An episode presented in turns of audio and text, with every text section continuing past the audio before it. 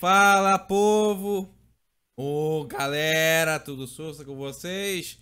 Pedrão aqui na área, estou aqui com o... Olá, pessoas. Primeiramente, eu gostaria de me apresentar como FG. É...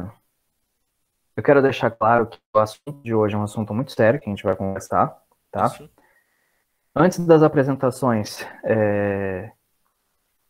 só para vocês se situarem, esse é um podcast que a gente quis fazer especialmente pro mês de setembro, setembro amarelo, que toca sobre suicídio, sabe?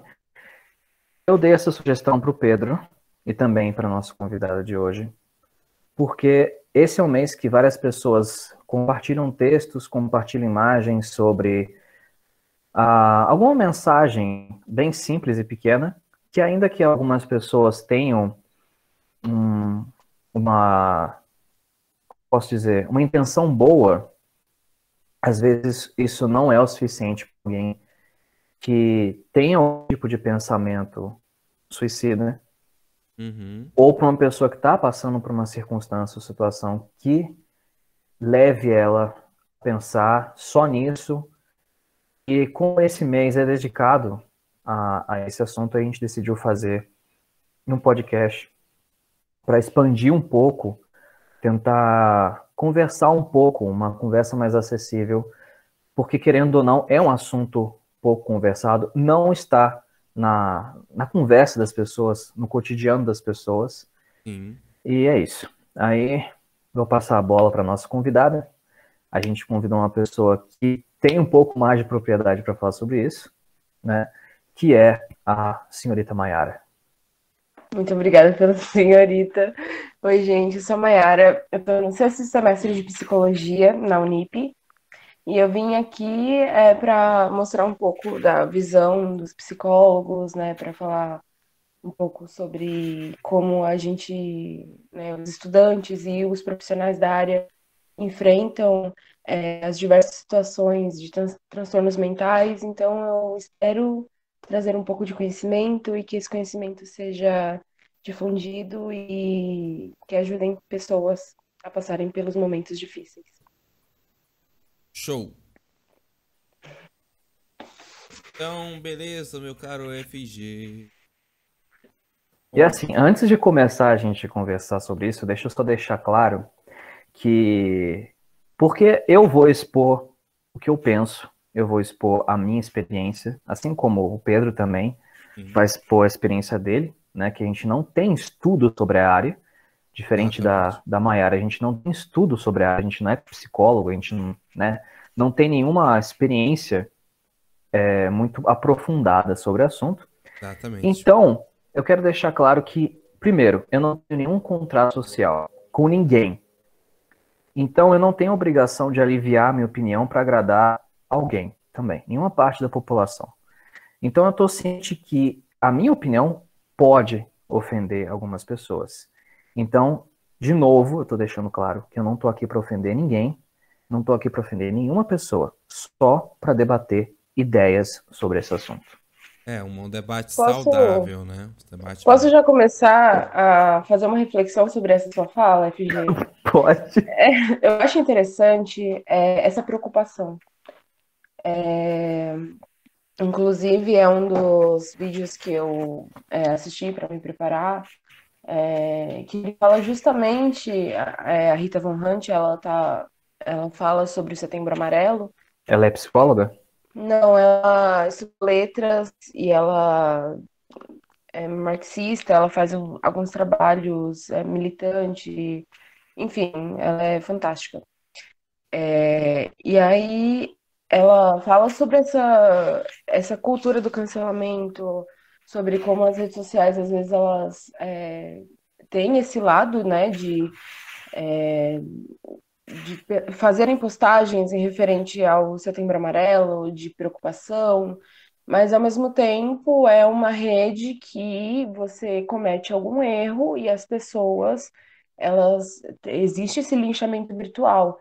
Então, essa preocupação sua, que também é uma preocupação minha, ainda mais, né, sendo estudante, se eu falar alguma coisa errada, é, a gente tem medo desse linchamento, e isso é uma, é uma reflexão muito boa, porque ao mesmo tempo que é um, um lugar que a gente encontra essa abertura para falar, né? A internet ela é muito mais aberta, um lugar muito mais aberto para a gente poder falar sobre depressão, ansiedade. Também é um, o espaço em que a gente comete algum erro e a gente é, sofre as consequências por isso. Tendo que E nem todo mundo é perfeito, ninguém é perfeito. Sim, e, e pessoas é, cometem suicídios por linchamento virtual, então é, é bem complicado essa, essa, essa sua preocupação, porque ela é real e ela tem embasa- embasamento, né? A gente vê diversos Uhum. casos aí é, de pessoas que cometem suicídio por conta de linchamento virtual. Esses dias até teve um caso aí de um menino do TikTok, eu não tô sabendo muito bem o que aconteceu, só fiquei sabendo por cima, mas. É bem interessante isso e preocupante até. Então, mas é, na verdade eu não tenho medo de um cancelamento, porque não tem como cancelar o que nunca existiu, né? Eu não sou um influencer. Eu não tenho seguidores, então, tipo, quem sou eu? Ninguém sabe quem eu sou. Então, cancelar eu é impossível, porque não tem como cancelar o que já já está cancelado automático. Mas a minha preocupação, o que eu estava comentando até com o Pedro antes de chegar, é que as pessoas confundem muito, elas não conseguem separar. Então, por exemplo, eu vou acabar dando uma opinião que pode ofender uma pessoa.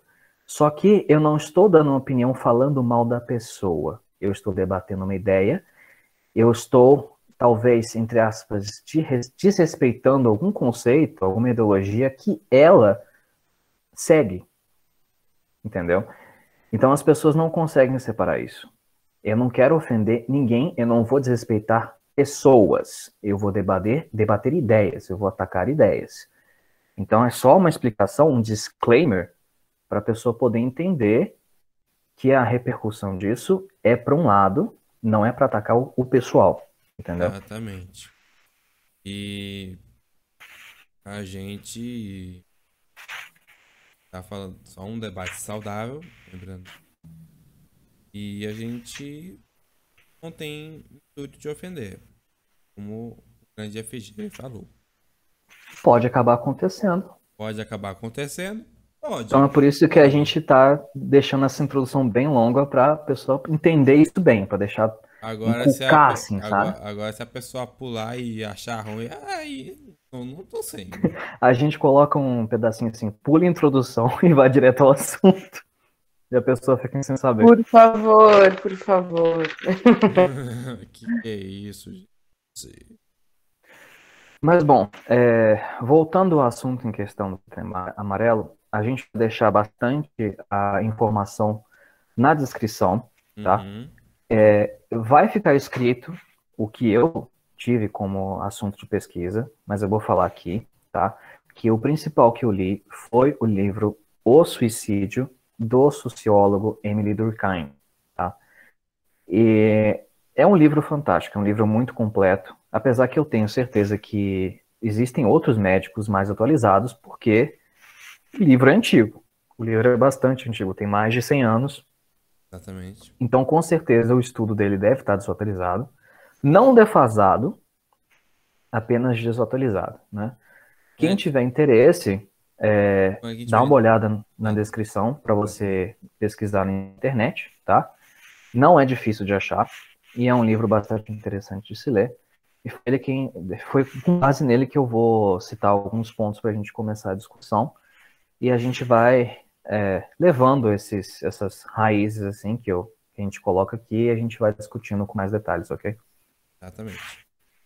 É, lembrando que é um método, esse método de colocar informações na descrição também veio do, do bate-papo que eu tive sobre Olimpíadas com o Apodítico. Mas esse episódio do podcast especial Off Topic, é, ele é bastante mais, mais assim, embasado, mais pesquisado. É bem, bem interessante. É Mais elaborado. mais elaborado, né? Então, a- quem, quem, quem, né, quiser ler, quiser ver as informações, está tudinho na descrição para você. Podemos introduzir? Comece FG. Eu acho que a Mayara vai concordar com é, esse ponto, que acho que um dos grandes motivos, que existem muitos, muitos motivos que levam a pessoa a ter pensamentos suicidas, é que a sociedade quer que você siga um padrão. Exatamente. Se você não segue esse padrão, automaticamente você vai ficar com uma frustração, porque a sociedade inteira te cobra de uma maneira que pressiona você e você se sente sufocado. Então, se você não, não é igual a fulano, se você não atingiu certa idade com tal coisa, se você não fala de tal jeito, não você, ouve tal música. Se você não, não tem um corpo definido. Né? É, também, também. Não tem o, o corpo que tal Arnold, pessoa tem. Um corpo do Arnold Schwarzenegger, Bruno Marques. Pô, também ninguém tem o corpo do Arnold Schwarzenegger. é, mas um exemplo.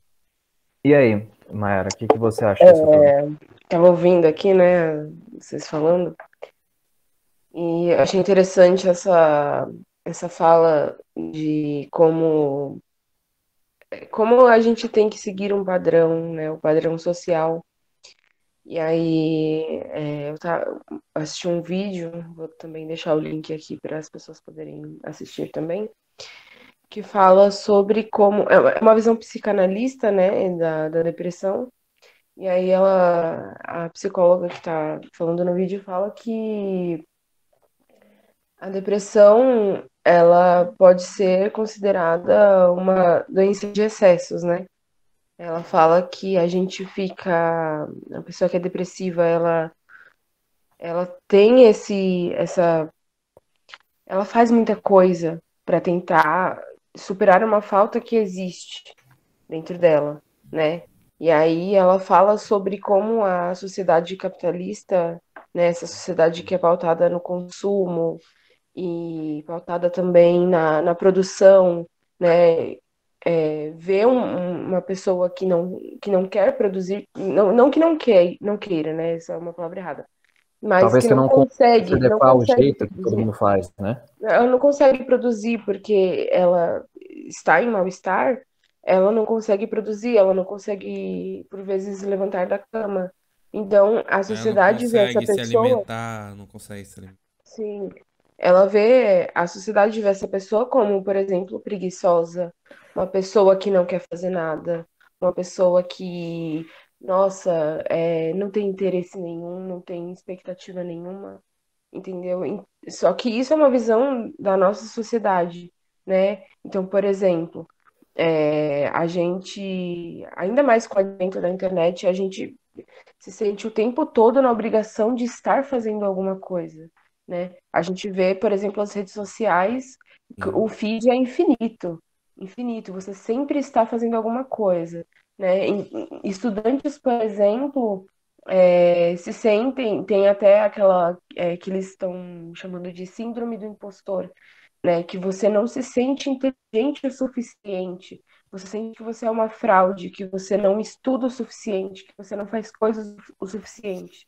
E uma hora o, corpo não aguenta, a pessoa tem uma pane, né? Como assim eu não consigo estudar, trabalhar, é, fazer exercício físico, me alimentar direito, passar um tempo com a família, com os amigos e dormir e não consigo ter uma vida. Como é que eu não consigo fazer isso?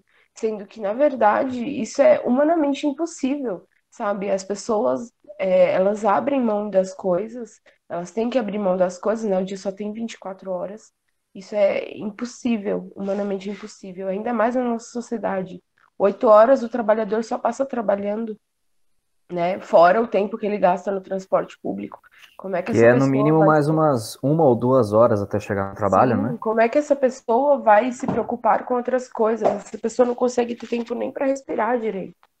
Né? É, então pessoas... é muito complicado falar disso. Mais um disclaimer da, da frase da Mayara que ela falou no começo. É, as, a, a, hoje a nossa sociedade está muito politizada, né? Ela está muito polarizada. Então, É, pode até ser a opinião dela, mas eu quero deixar claro para vocês que só por alguém discordar do sistema econômico que a gente vive, automaticamente não faz a gente apoiar outro, tá? Eu posso discordar de uma coisa e não apoiar outra. Só para deixar isso bem claro, porque as pessoas têm muita dificuldade de entender que eu discordar de uma coisa automaticamente não me faz ir para o lado oposto, ok? Exatamente. Então, por favor, Ah, é. É, por favor. entendi. Por favor, sem briga no comentário, pelo amor de Deus. Ah, e Sim, é, eu não quero muito entrar nesse papo, porque isso aqui, então, só da gente entrar nesse assunto duraria horas de, de debate. Não, mas É é de só para como- deixar claro que as pessoas não entendem Mas eu- entendeu? a- o que eu vejo, assim, é, e estudando é, ciências sociais, os sociólogos, enfim, o que eu vejo, o que eu consigo observar é que as pessoas, elas têm uma dificuldade é, de entender. né? Eu estava mencionando também o negócio da rede social. É, eu vou falar para minha experiência, eu instalei o Instagram recentemente. E, cara, tem muita coisa lá que é, é muito sem sentido, que é só a pessoa se mostrar. Uhum. Entendeu? É, é uma cultura de se mostrar de como eu sou bonito. Então, isso também é meio que uma cobrança. Ou como sou bonito, olha o que eu tenho, olha, eu moro em Miami. E basicamente é, é, é um conteúdo muito fraco que leva muita gente a seguir. Então também isso também faz parte de uma parte da, da frustração que a pessoa pensa assim, poxa, mas é por que que ela tem X número de seguidores e eu não tenho? Ela também fica pressionada a ter. Ou porque ele tem X número de amigos eu não tenho. Ou porque ela tem uma casa bonita, família bonita, sendo que a Também. pessoa, é, sendo a pessoa não sabe o que passa por trás das fotos. Eu acho que um, um- um- a rede social, em, em- não todas, mas algumas em questão, elas são um gerador de inveja e de frustração. Exatamente. Porque é aquela coisa, você sempre é pressionado a, a ter ou fazer alguma coisa, alcançar um certo status, e aí você vê um monte de gente que tem o que você não tem, e você fica frustrado porque não tem, e também com um sentimento negativo de inveja, que você vê a outra pessoa com, sei lá, com um sorriso, com um lugar legal, tá sempre Um viajando, Um sorriso Entendeu? com gato. é, então eu acho que isso também tem uma, uma certa culpa no nosso assunto principal. Eu queria falar um pouco sobre as circunstâncias atuais. É, eu levantei alguns dados, é, uma pesquisa que eu também vou deixar na, descrição, Hum, é, sobre como, sobre a quarentena, porque ela afetou muito, né? Na verdade, não só a quarentena, mas é, toda, tudo que veio junto com ela, né? O Covid, o, medo, é, a incerteza, a economia um caos, a, a sociedade nessa incerteza, né? E aí eu tava pesquisando um pouco sobre isso, e aí é, eles fizeram testes, né, depois de um surto de SARS, que é, é que é um parente do Covid, né? Se assim posso dizer. E ele, esse estudo mostra que as pessoas que passaram por quarentena durante esse período é, sofreram é, sintomas de estresse pós-traumático é, até de, três anos depois da quarentena, né, que elas fizeram. Então, assim, é, além dos sintomas de depressão, é, e, e 9% da população com sintomas graves de depressão, né? E aí eu fico preocupada porque muito se falou sobre, sei lá, sobre o cuidado físico, né? Sobre não sair, e isso está totalmente certo, né? Não sair, se prevenir, cuidar, é, usar máscara, é, ficar o máximo de tempo em casa que conseguisse. É, só que pouco foi falado sobre a saúde mental nesse período. E aí a gente vê pessoas procurando psicólogos com mais frequência. Além disso, também a busca por remédio, né, que foi outra pesquisa que eu vi, outro, outra notícia que eu vi, é que as pessoas procuraram muito mais é, remédios para dormir, ansiolíticos, antidepressivos, é, e isso é uma coisa que está acontecendo agora e a gente vai ver depois é, pesquisa sobre isso, né? A gente vai conseguir calcular melhor como é que as pessoas passaram por essa situação de agora, mas é muito complicado ver que a gente cuidou de uma parte, né? Pelo menos é, essa parte da quarentena, mas faltou essa, essa parte da saúde mental, né? Teve gente que é, fazia acompanhamento psicológico, né? Tomava remédio, e aí na pandemia, por causa da alta demanda, perdeu esse é, esse suporte que tinha, né? Muita gente não conseguia voltar a consultar com um psiquiatra para pegar as receitas de volta, ou não conseguia mais encontrar um psicólogo disponível, né? No CAPES, por exemplo. E é muito complicado a gente falar sobre saúde mental e sobre as pessoas procurar ajuda, quando, na verdade, falta é, não que falta profissionais, é, mas a demanda é tão alta que a gente não estava preparado para isso. Né? A sociedade não estava preparada para isso. E aí eu, é, eu vejo é, psicólogos que, nossa, começaram a atender, já atendiam gratuitamente, mas começaram a atender muito mais, começaram a atender online para dar conta, né, para ver se ajudava. É, mas é surreal tudo o que aconteceu e tudo que está acontecendo ainda. É, assim, pensando um pouco, é meio complicado falar sobre é, a, a terapia, né? A terapia em si. Nesse momento, ela é muito boa, ela é muito funcional, porque a gente está passando por um período que a gente precisa medicar, né? Remediar algo.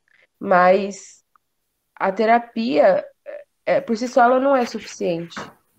Se a gente for parar para analisar, né? Como é que eu posso, por exemplo, pedir para uma pessoa é, cuidar da saúde mental dela, né? Fazer é, um acompanhamento psicológico, né? Na van ilusão de solucionar todos os problemas dela, quando na verdade essa pessoa está num medo terrível da família ficar doente, da família morrer, dela, dela se contaminar caminho do trabalho, sabe? Então, é, eu vejo que a terapia ela é ótima, ela é excelente, mas ela é, tem muito essa função de remediar, né? O que precisa mesmo é ter essa, essa mudança social mesmo, né? Ter mais políticas públicas para poder dar suporte, né?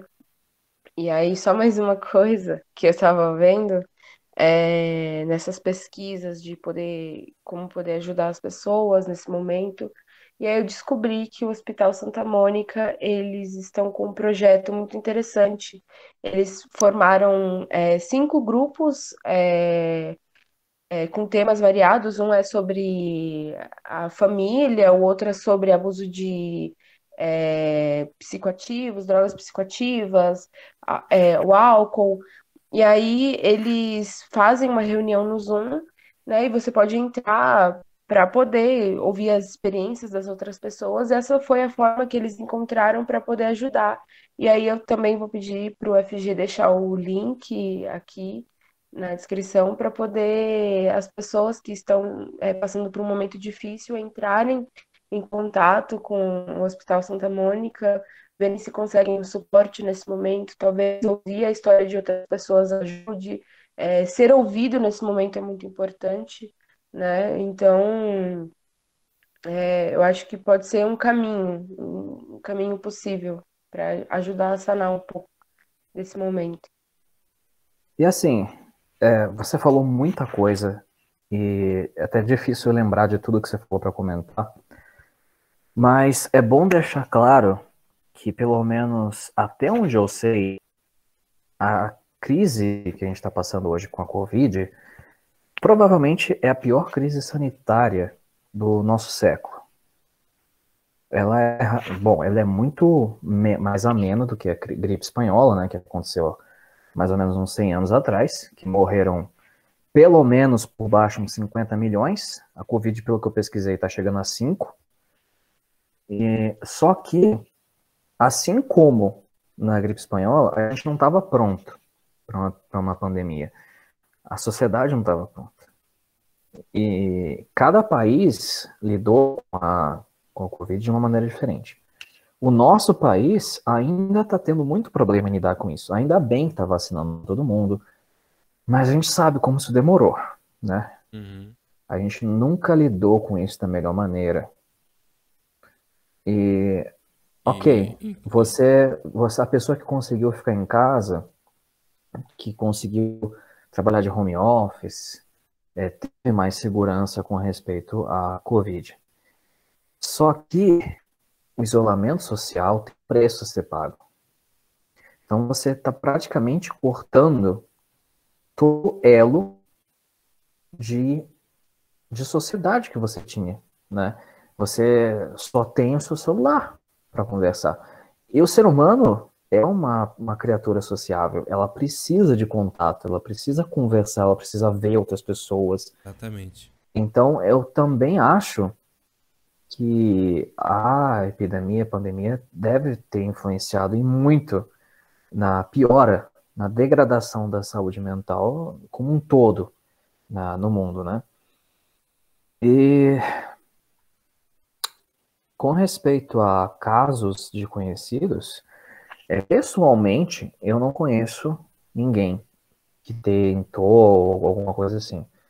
Pelo menos não confirmado, mas eu posso citar um exemplo meu que eu acho que até a Mayara pode falar isso com mais propriedade, mas até onde eu vi na, na, na pesquisa que eu fiz, é, no, 98% da população, posso estar falando besteira, tá? Mas se eu estiver errado, me corrijam. 90% da população já teve pensamentos suicidas. Só 2 ou 3% faz a tentativa. Mas o pensamento não é incomum aparecer em algum momento da vida da pessoa. E isso aconteceu comigo faz pouquíssimo tempo. Eu tive um, um baque emocional muito grande. E o que acontece? Ah, eu, eu, eu fui uma psicóloga recentemente e ela falou assim: você aparentemente estava segurando a, a, as dificuldades, os problemas. Só que alguma coisa foi a gota d'água e transbordou.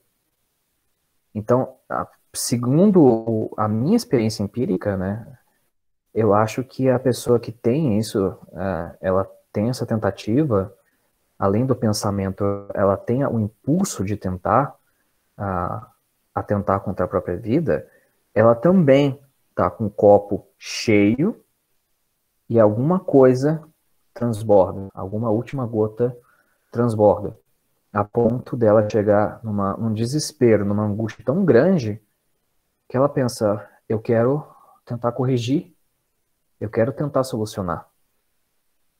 E o que, que vem na cabeça? Um, a solução mais prática. De certa maneira, a pessoa vai tentar solucionar, ela vai conseguir. Só que não é uma solução a longo prazo. Ela, na verdade, a minha experiência, pelo menos, ela quer um alívio. Porque é muito difícil a pessoa ter um alívio de outra maneira. Porque ela vai fazer o quê? ela está sem chão. Ela não tem alguém para conversar, ou a pessoa que ela precisava conversar não está mais para ajudar. Então, a situação que a pessoa chega e pensa em atentar contra a própria vida é uma situação de desespero. Então, creio eu que falta muita empatia da, da sociedade em si como um todo, de enxergar que a pessoa que tenta e tem esses pensamentos, ela não é uma pessoa covarde. E não é ela uma não é pessoa é... birrenta, não é uma pessoa que tá preguiçosa, não é nada. Exatamente. De... Ainda que, sim, eu creio que existam pessoas que tentem fazer isso para chamar atenção, mas eu penso que seja minoria. Eu penso que seja minoria para, sabe, ah, ficar lá, vamos ver todo mundo, olha aqui para mim, sabe? Uma pessoa que quer chamar atenção Deve existir, mas é a Mas chamar a atenção também não é uma forma de buscar ajuda? Porque, Pode ser também. Por exemplo, digo, a assim, pessoa deve tá... sim uma pessoa que faz isso só para chamar atenção. Ela não tem. Mas, mas é, é, esse discurso, eu, eu, entendo de onde ele vem, mas é, chamar atenção para o quê? Entendeu? Chamar atenção para um sofrimento que ela está passando? Não ser, sei, entendeu? As entendeu? Então... Elas querem ter a atenção para elas, né? Sim. Isso Sim. não é, isso não é desnatural. Só Sim, que tanto que não é o menor método, digamos assim. Então, estou dizendo, existe uma pequena porcentagem, com certeza, que deve fazer isso como uma coisa infantil, só que é a minoria. A pessoa que chega nesse estado, ela está sentindo desespero. Ela está sentindo uma angústia muito grande que ela não sabe o que fazer. Então, a sociedade julga como uma pessoa que está tá bitolada, uma pessoa que, sabe, não tem consciência do que faz. E não, não é esse bem o caso. É, a, a pessoa que pensa nisso, ela tá sem nenhuma outra opção. Ela já chegou e descartou todas as outras coisas. Chegar nesse ponto é porque o copo dela transbordou. Só que às vezes ela não aparentou que o copo dela estava cheio. Só que foi a última gota. Ou, tô trazendo possibilidades aqui. É, ou às vezes essa pessoa deu sinais, mas a gente, Ninguém na viu. correria do dia a dia, ninguém vê, Ou É. não prestou atenção, né? não prestou atenção. Assim, é muito complicado porque a gente tem uma sociedade que ela tá é, passando, ela tá estremecida, né? A nossa sociedade, ela tá, é, então é muito complicado, porque às vezes pensa num ambiente familiar, às vezes a pessoa tá, é, tem um filho que tem depressão e ele tá precisando de ajuda dos pais, mas os pais também estão depressivos. Então é muito complicado, é muito complicado. É, terapia familiar, é, é, às vezes seria uma boa, mas é, sei lá, num, num grupo de amigos, é, tem uma pessoa que está depressiva e que tem uma ideação suicida, mas aí também tem os outros amigos que estão sofrendo com ansiedade, que tem. Então é, é muito difícil. Tanto que geralmente as pessoas é, sugerem, né? Os psicólogos sugerem, olha, busque ajuda, e sim, busquem ajuda, por favor. E as pessoas que, que forem, né, buscadas, que forem solicitadas, é, não tentem resolver o problema. Assim, dar dicas. Às vezes, às vezes só de ouvir a pessoa já já dá uma aliviada, sabe? Às vezes aquela pessoa, ela tá num sofrimento terrível e ela só precisa falar Desabafar. falar, é. E aí, quando você vai conversar com alguém e essa pessoa fala, ai, por que que você não faz isso? Ah, mas isso? Ah, mas olha, você tá deixando de fazer isso, e é por isso que tá dando errado. Às vezes isso é muito mais prejudicial do que você só ficar quieto. Mas aí também vem o outro ponto, o contraponto de é, você tá é, ouvindo a pessoa, você consegue lidar? Você sabe dos seus limites para lidar? Porque é muito difícil, gente. Imagina o seu melhor amigo, por exemplo, uma situação. Seu melhor amigo fala: Eu quero me matar porque eu não vejo mais razão para viver. É muito difícil ouvir isso. E às vezes a gente ama tanto aquela pessoa que a gente não consegue lidar com o fato de que talvez a gente não seja suficiente. Só como assim a minha amizade não é suficiente para essa pessoa querer per permanecer na Terra? Vamos supor, um pensamento assim. É, então é muito complicado. Então a gente tem que saber os nossos limites também, né? De ah, isso daqui eu consigo suportar, isso aqui eu consigo ouvir. Olha, isso aqui para mim é muito difícil, mas é isso, ajudando o outro, porque tá todo mundo mal. Então eu vou indicar três Instagrams. Dois são de duas mulheres incríveis, fantásticas, que estão aí na luta dessa profissão maravilhosa, que eu tive a honra de ser aluna. É, a primeira é a Vanessa de Rienzo, e a segunda é a Let's Lino de Oliveira. É, e a terceira, que é uma psicóloga que eu sigo, é Angeline. É, é, sigam essas pessoas, elas são maravilhosas. A Angeline, ela faz um conteúdo mais, é, ela dar o conhecimento da psicologia de uma forma mais de entretenimento. E a Let's e a Vanessa são pessoas maravilhosas, estudiosas, psicólogas profissionais que a gente sempre pega algumas dicas, a gente vê, elas dão suporte, e é isso. Só para concluir, o suicídio é um fenômeno social. Ele não é uma doença, só para deixar claro. E ele tem causas diversas com características diferentes. Mesmo que a gente fique cinco horas aqui, a gente não vai conseguir abordar todas as causas. O importante é que a gente está falando isso para desmistificar e para comentar mais sobre um assunto que é tido como um tabu pelas pessoas. Beleza. Então é isso, pessoal. A gente fica por aqui e até a próxima.